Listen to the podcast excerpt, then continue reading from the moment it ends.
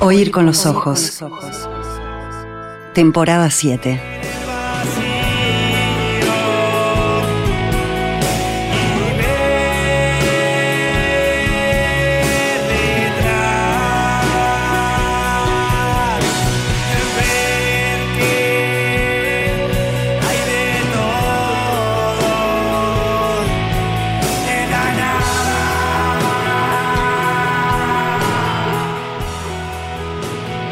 Bueno, estamos escuchando En la Nada, es la primera canción del disco Uno con Uno y así sucesivamente de Buenos Muchachos. Uno con uno y así sucesivamente. Sí, Bien. es un disco del 2006. Eh, bueno, dice, ay, yo no digo, digo nada. Bueno, acá hay un juego con, con la palabra nada que me interesa, ¿no? No digo, digo nada. Y sigue, ver siendo ciego al ver caer las penas de tu otoño y sus ramas, ver el vacío y ver detrás, ver que hay de todo en la nada. Bueno, eh, un poco vamos a hablar de eso, ¿no? Y de partida vamos a aceptar esa, esa, esa idea de la canción de que hay de todo en la nada. Y bueno, vos decías ya que, que esto venía un poco de una película y, y de este tema que es la pena y la nada, o la pena o la nada. Bueno, parte de un diálogo central en la película Sin Aliento de Jean-Luc Godard. Es una película de 1959. Y digo que es central porque sucede en la mitad de- del metraje, eh, en una conversación muy larga que se da entre los protagonistas. Eh, por un lado está Michel Poicard, que está interpretado por Jean-Paul Belmondo, y del otro lado está Patricia Franchini, interpretada por Jean Seberg. Bueno, ¿Él, él es un delincuente? Yo no Sí. la vi sin aliento. sí, es un ladrón, Un ladrón. un ladrón de autos. Ujú. Sí. Eh, es una, una pareja mítica del cine, ¿no? Esto- Sí, estas sí, dos personas. Él sí es un ladrón, bueno, él roba un auto y, bueno, medio sin querer termina matando a un policía. Está fugitivo. Y ella es, eh, su, su interés amoroso, es una chica norteamericana que trabaja en un diario en París y además eh, no solo escribe en ese diario, sino que también lo reparte por, los, por las calles. Comienza eh, ella repartiéndolo en los Campos Elíseos, así es como la conocemos. Y bueno, este es el primer largometraje de Godard, es una película importantísima para la historia del cine, no voy a hablar mucho de eso, pero bueno, es como un punto de inflexión, ¿no? Marca un poco simbólicamente el comienzo de la Nouvelle Vague y es eh, como el referente de un cine nuevo, ¿no? Y bueno, este diálogo que quiero comentar ocurre en la habitación de Patricia, donde se encuentra junto a Michelle, ellos están en la cama, y ella toma un libro que le regaló su editor unas escenas atrás, por un motivo muy específico, y le pregunta a Michelle si conoce a William Faulkner. Bueno, Michelle le dice, no, ¿quién es? ¿Te acostaste con él? Bueno, ella le dice que no, que es un escritor que le gusta, que escribió Las Palmeras Salvajes, lo toma, y le pide que escuche que la última frase de ese libro es muy bonita, y la lee en inglés. ¿De cuándo dijiste que es la película? 1959. Sí. Está. Sí, no, no es que fuera nuevo el libro, pero más o menos. Y Era tendría unos 20 años. Algo así, algo Sí. así, claro, claro. Sí, y ella lee, bueno, Between grief and nothing, I will take grief. Entre la pena y la nada, prefiero la pena. Le dice, ¿y vos cuál elegirías? Yo la pena, dice Patricia. Y Michelle, bueno, le dice, la pena es estúpida, elegiría la nada. No es mucho mejor, pero la pena es un compromiso. Quiero todo o nada. Eh, claro, nos deja pensando, por supuesto. Primero, cómo llegan a esa dicotomía, ¿no? Entre la pena y la nada, eh, yo, digo- yo, yo elijo la pena, dice ella, como diciendo, por lo menos es algo. Bueno, ella leyó el libro, él no, ¿no? Claro. O sea, hay un tema ahí, bueno, Sí. yo no quiero revelar mucho porque esta es realmente la, la última frase del libro de las palmeras salvajes, porque recordemos que las palmeras salvajes en verdad son dos historias como entretejidas, pero bueno, y ta, no quiero decir porque bueno, también implica un poco contar todo, todo lo que pasa en esa, en esa historia, pero él sin saber a qué refiere, elige la nada Dice, que no. tiene que ver con el personaje, ¿no? Piensa, claro, lo- lo- lo- supongo que reacciona como reaccionaríamos tantos de nosotros. No, no, sí, sí, sí. sí. Para, para vivir así prefiero prefiero la nada. Sí, es gracioso porque no tiene ningún contexto, ¿no? Es como la pena, la nada, la Sí, sí. nada. Bueno. Sí, sí, sí, muy, muy ligero todo eh, y hablando de cosas muy pesadas y sobre todo muy sombrías, ¿no? Sí. Eh, el- la, eh, sin aliento se, se puede ver si, si, si de pronto sentimos curiosidad, ¿no? Ya que la sí. mencionaste ahora, eh, está, en, está en una de esas plataformas que, que la gente más o menos tiene. Está en Movie, por ejemplo. Bueno, Sí. es una de las. No sé Se si- puede ver en está- Movie. En movie se puede ver. Sí. Perfecto, sin aliento. Y Las Palmeras Salvajes, por fortuna, es una de esas novelas de Faulkner eh, relativamente fáciles de encontrar. Sí. A diferencia, yo que sé, Absalom, Absalom, que por algún motivo hay, hay- hay pocas, pocas. pocas ediciones. Bueno, están, están los personajes en la película, ella con el libro, y dice, entre la pena y la nada. ¿Qué elegirían? Sí, yo, yo dice ella, eh, la pena. Interpreto que, porque por lo menos eh, significa continuar agarrada a la vida. No de la mejor manera, pero el otro dice, no, para, dice, es un compromiso, yo la nada. Sí, bueno, esa lectura que haces es tal cual la del, bueno, el personaje de, de Faulkner que elige como es, esa opción. Pero yo sí quiero trasladar la pregunta, a ver si la audiencia quiere responder. así, entre la pela y la, y la nada, ¿qué elegirían? Sí, sí, entre Guatemala y Guatepeor. Bueno, eh, claro. Eh, bueno, bueno, sí, nos deja pensando. Creo que, que, hay que pensarlo mucho. Sí. Eh, en la canción de los buenos muchachos eh, se habla de la nada como del vacío, ¿no? ¿Yo escuché bien? Un poco, porque también habla de la pena, ¿no? Me, me hace gracia que justo está. La, es, muy, es muy breve la, la, letra de la canción y, y, habla también de la pena. ¿Como que la pena fuera otra forma de la nada? No, no, no, no interpreto eso, no. No, no al contrario. Pero. Eh, vamos a, a, analizar un poco la pregunta, ¿no? Que está así arrojada. Sí. Eh, bueno, establece dos términos como si fueran opuestos, la pena o la nada. Bueno, son semánticamente palabras que no son para nada opuestas. Sin embargo, bueno, así planteadas, sí, bueno, llega a pensar, a mí me hizo pensar en los pares de opuestos pitagóricos, ¿no? Par impar, uno múltiple, luz, oscuridad, pena, nada. No. pero no, bueno, no, no, porque la pregunta nada lo pone- todo, eh, pena, Claro. alegría, pero claro, Dicha. alegría son muchas más letras. Dicha, claro, dicha está mejor. Sí. Tienes razón, pena o dicha. Bueno, pero ya la pregunta marca un camino, a- acota, ¿no? Un poco la respuesta y nos hace como reflexionar. Vamos a hablar de pena primero, que es más fácil. Bueno, es una palabra que, bueno, podemos pensar que se traduce como una gran tristeza, ¿no? Sí. Como que es- es- ese sería el sentido, aunque hay acepciones también, por ejemplo, castigo, ¿no? Bueno, si verdad, buscamos claro. nada Pena, en español, esto pasa en español. La palabra en inglés es grief. Si buscamos nada en el diccionario de la Real Academia, la primera definición es inexistencia total o carencia absoluta de todo ser.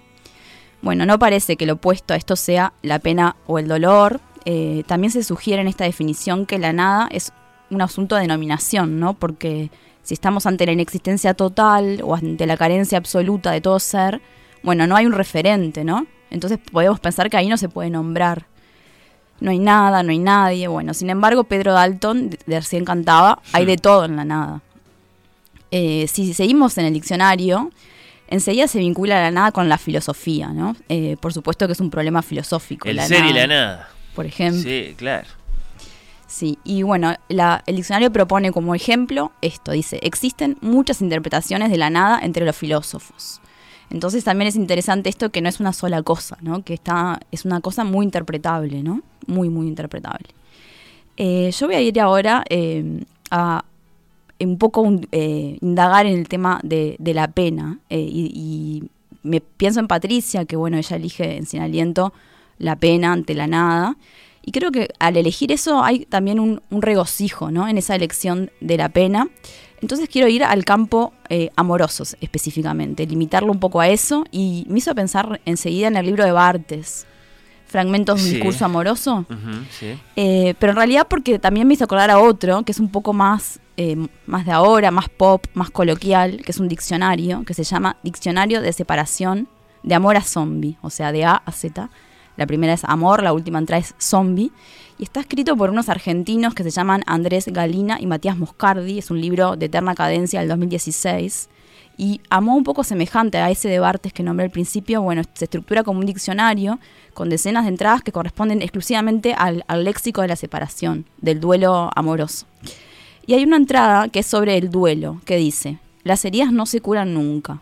A veces se acallan, se olvidan, pasan desapercibidas, pero siempre vuelven.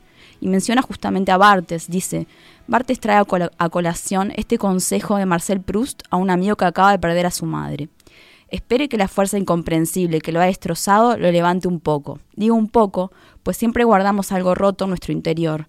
Es una dulzura saber que uno nunca amará menos, que, se que no se consolará jamás, que se acordará cada vez más. Y esto me recordó enseguida a una película que vi hace poquito que se llama Crónica de una Affair. Es de Emmanuel Muret. eh, la vi la semana pasada, de hecho, en Cinemateca, todavía está en cartel. Bueno. Y en esta película hay una pareja que se separó y se reencuentra por casualidad en un parque y él le insiste en volver a ella. Ella no, está más reticente. Bueno, y él le cuenta que cuando se pone triste pensando en ellos y en el pasado, escucha música melancólica y dice, de repente, qué felicidad, qué dulce alegría, qué fortuna estar triste. Y esto me hizo pensar eh, en el Eros, ¿no? El dulce amargo, eh, como se llama ese libro de Dan Carson que habla sobre este tema. Ya está marcando ahí desde el comienzo la contradicción del sentimiento, ¿no? Esa paradoja. Fue Safo quien llamó eh, al Eros por primera vez dulce amargo, y en ese orden el adjetivo griego da primero cuenta de lo dulce y luego de lo amargo.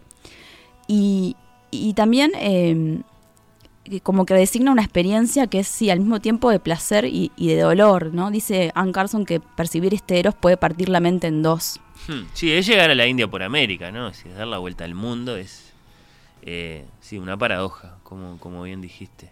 Eh, eh, allá en el, en el fondo de la pena, de pronto la dulzura. Primero es una sorpresa y después... Sí, es, es como que está viene junto, ¿no? Como esa, esa, esa contradicción. Y sin embargo, Michelle está muy seguro cuando elige la nada frente a la pena. Y entonces me pregunto si será que la nada es aún más abismal que el sufrimiento. Eh, lo que no se puede definir, como decía esa definición, es, o lo que no existe, no es eh, algo que genera una angustia aún más profunda. Y bueno, con estas preguntas vamos a explorar un poco estos términos, estos conceptos en la literatura. Bueno. Y vamos a empezar, si te parece, por Flaubert.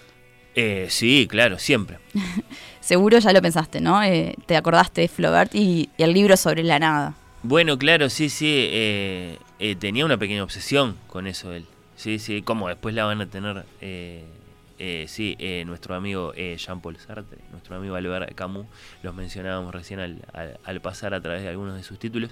¿Qué pasa con, con Flaubert? Bueno, Flaubert, escribe una carta, escribe muchísimas cartas, pero una en particular a su amiga y un amante. Eh, Luis Collet eh, está desde el 16 de enero de 1852, es decir, cinco años antes de que se publicara Madame Bovary.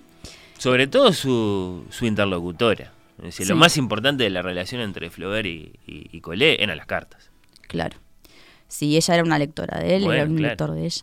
Eh, bueno, y en, este, en, esta carta del 52, eh, Flaubert es un hombre joven, tiene 31 años, todavía no, no publicó nada y está en plena escritura de Madame Bovary. Un pedante, es increíble, sí, y maravilloso. Y bueno, sí, sus cartas son como muy reveladoras, ¿no? De, de, todo.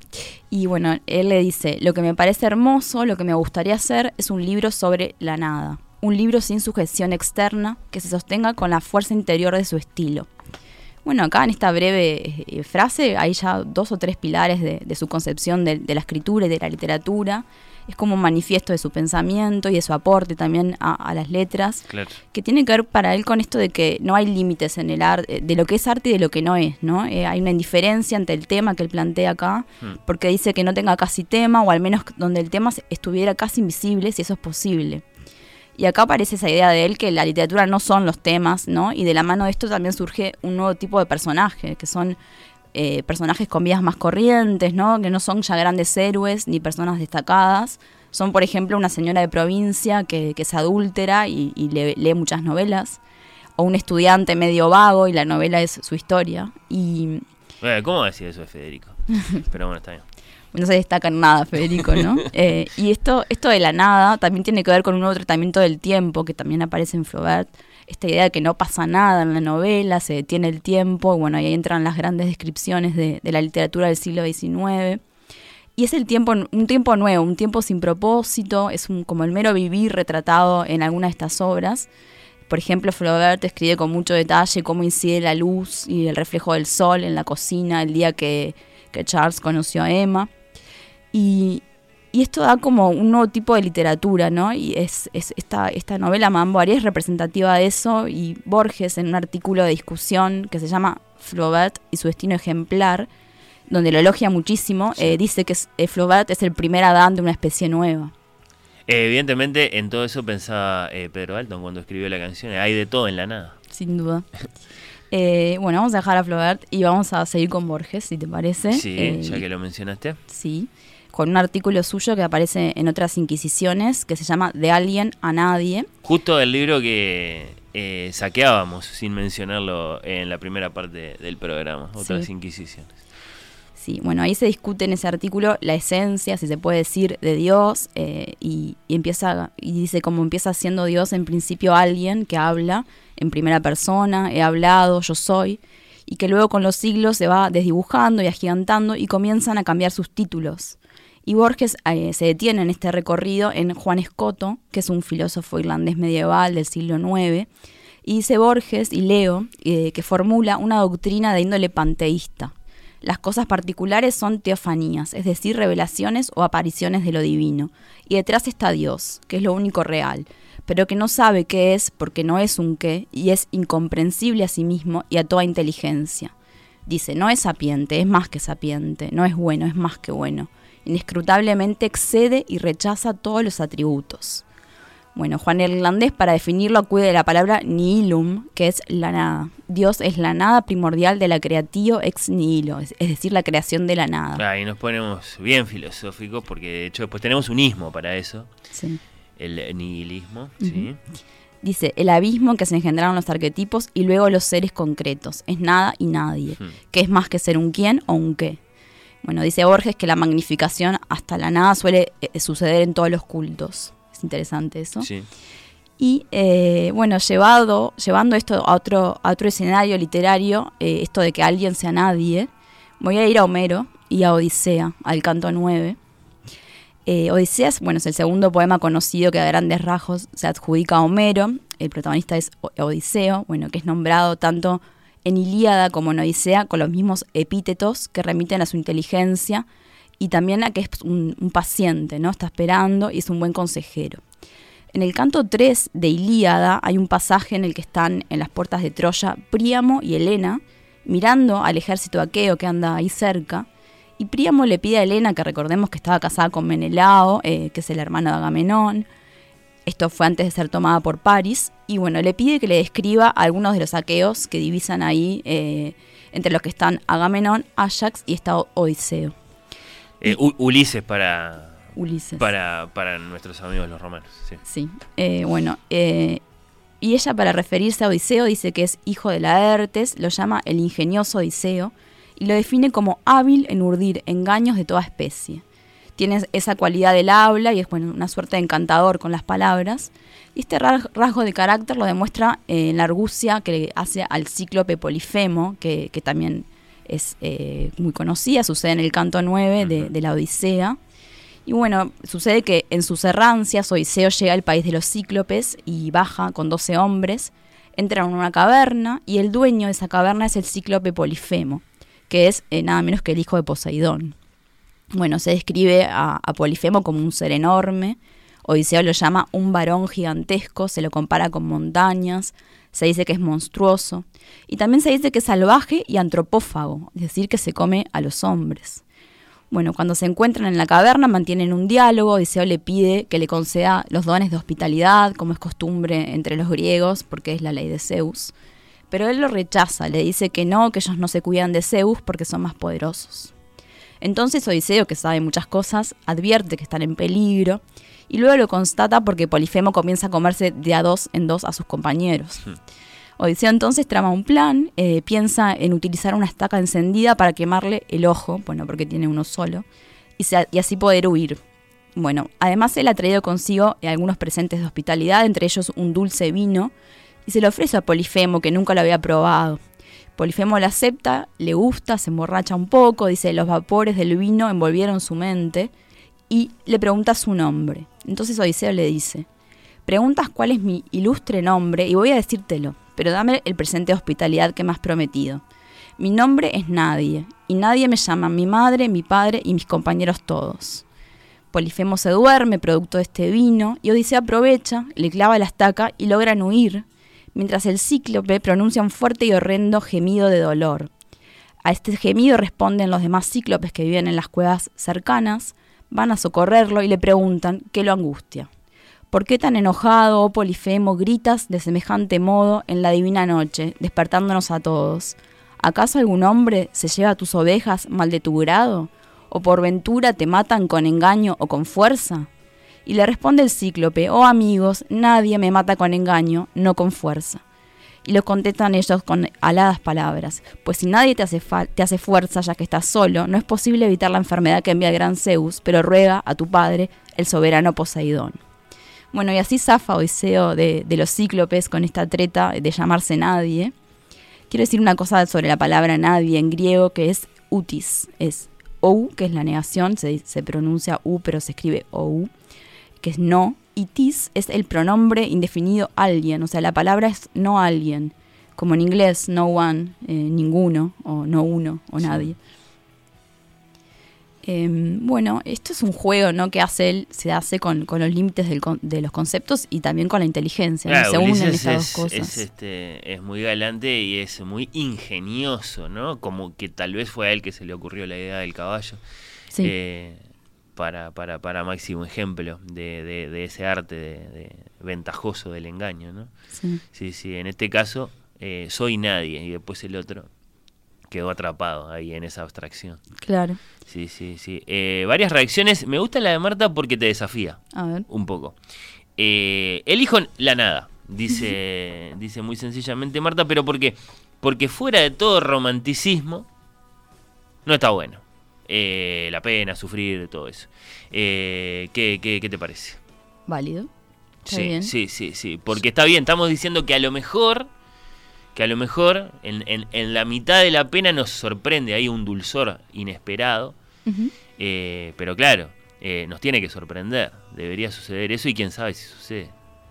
Supongo que, claro, va, va- va por ahí el, el- el mensaje de Marta que concluye como no sé qué es la nada, bueno, eh, eh, la prefiero porque de ese modo no hay pena. ¿no? Y un saludo. Bueno, muchas gracias. Gracias, Marta. Eh, eh, elijo, elijo esta reacción porque eso me parece que, que- que te desafía. Hay que ver si sucede esa vuelta inesperada. Sí, sí, sí. Bueno, veníamos de, de Flaubert, de Borges, de Homero. ¿Hacia dónde vamos? Bueno, con esto de nadie en la cabeza, vamos al diccionario de separación eh, de amor a zombie. Eh, y hay una entrada también sobre nadie que dice que cuando nos separamos dejamos de estar en pareja con alguien y pasamos a estar en pareja con nadie. Es una ausencia que toma cuerpo, un fantasma. Lo sentimos rondar aún estando solos, por la noche, en la cama, lo escuchamos abrir la heladera en la cocina, tipear en la computadora apagada, tirar la cadena del baño, cepillarse los dientes, acostarse a nuestro lado, con sus invisibles ojos abiertos, escrutándonos mientras lentamente nos dormimos. Bueno, creo que acá es muy, muy, muy palpable la relación que hay entre la nada y el, y el dolor, que Sus tampoco son tan opuestos. Que quizá no volverán, dice el tango. Eh, claro. Así que es un diccionario de la separación este. Sí, Todo compuesto por, por, por palabras que forman parte de esa, de esa, de esa vivencia. Sí, Cambios. con muchas referencias también a, a películas, a, a otros Claro, libros. claro, sí que ilustran todo eso. Sí. ¿no? Celular, me gusta celular. Eh, ¿Qué más? Sí, sí, las cosas. Me gusta. El duelo, por supuesto. No es muy larga la, la entrada para duelo. Yo hubiera pensado que era la más larga del libro. Tiene dos entradas, duelo 1, Ah. duelo 2. Yo leí du- duelo- duelo 2. Sí, sí, sí, sí. Bueno, este es el diccionario de separación. De la A a la Z, no, de amor a zombie, de eterna cadencia. ¿Lo pueden buscar? ¿Este, por ahí? Eh, no estoy segura, yo Uh. lo compré en Buenos Aires. ese. Mira, hay una entrada para Her, la película de, de Spike Jonze con Joaquín Phoenix. Sí. Que claro, es, es la historia de, de una separación de alguna forma. Sí. sí, sí. sí. Eh, ahí está Rooney Mara haciendo de la ex, me acuerdo. Sí, sí, sí.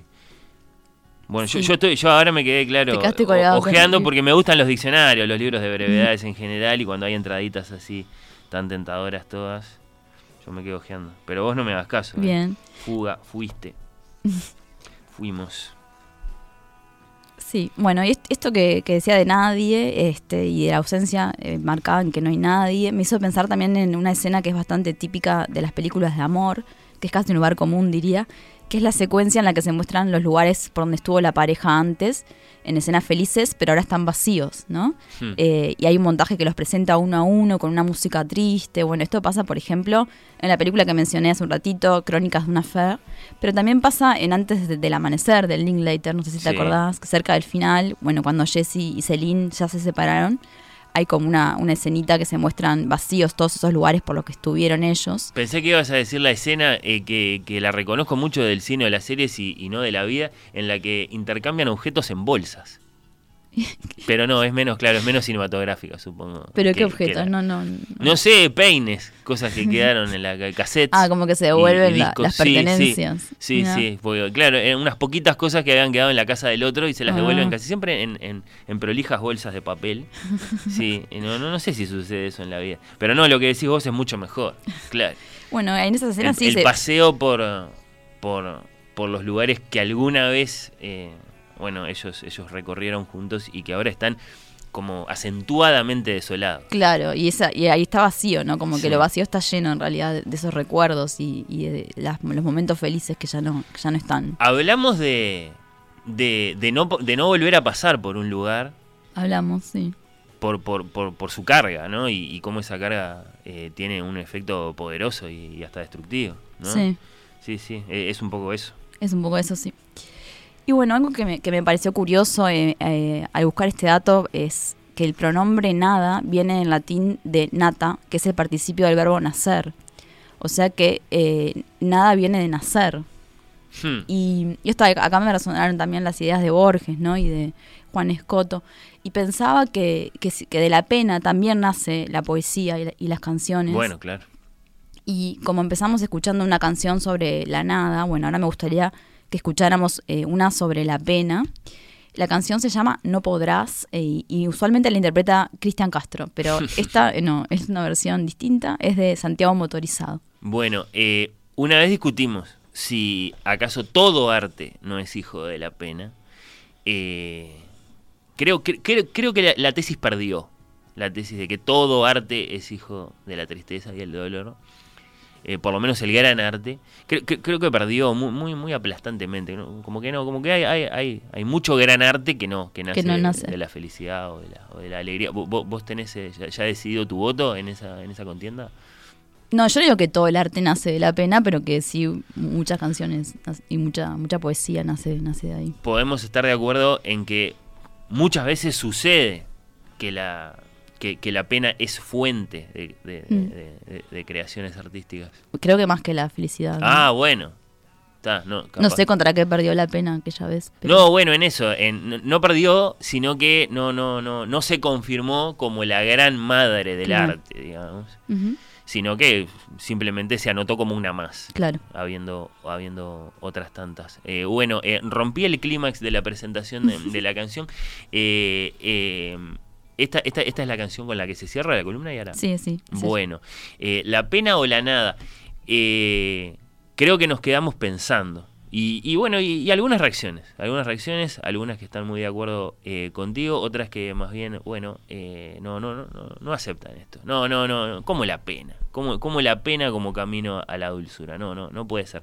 Por otro lado, eh, hay, hay reacciones a propósito de un aspecto en particular de tu columna, elijo la de Soledad, que dice cómo suenan los buenos muchachos en oír con los ojos, eh, va a ser necesario invitarlos Ah, al programa. No sé, es una opinión de un oyente, no sé si, si vinculante, eh, pero puede ser, tendrías que estar vos, no sé. Ah, Bueno. ah, lo- lo- los, lo- ¿Los conocés No. como para, no? No, no, no. Tendríamos que dar un salto al vacío. Eh, yo, yo creo que Dalton es una persona ma- más o menos accesible, no, no estoy muy seguro. Supongo que sí. sí. Supo- vos, vos que los que los que los conocés tanto de, de admirarlos no, no, no me lo podés confirmar bueno No. Eh, también eh, eh, Pia Superviel que nos está acompañando desde la audiencia celebra la presencia de esta banda. Bien metidos esos buenos muchachos dice con varios eh, emojis de, de ojitos de, de- de corazón. Y se pregunta si es acaso la segunda vez en la historia de este programa en que suenan. Eh, es posible que los haya traído ella alguna vez o, o Emanuel. Y, y no, vos creo que no. Sí, yo una vez traje Ah, una bueno, canción en ese entonces en ese sentido segunda vez, en el sentido de, de que vos ya los habías traído una vez. Pero no, no son los buenos muchachos los que van a sonar ahora, sino.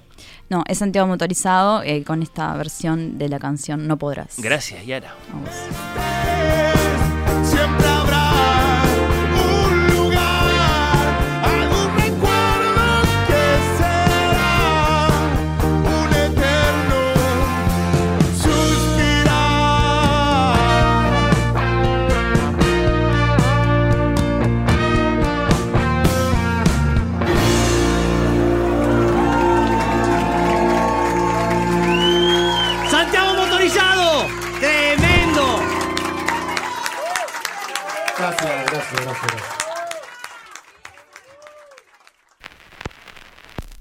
Oír con los ojos. ¿Ves lo que te digo?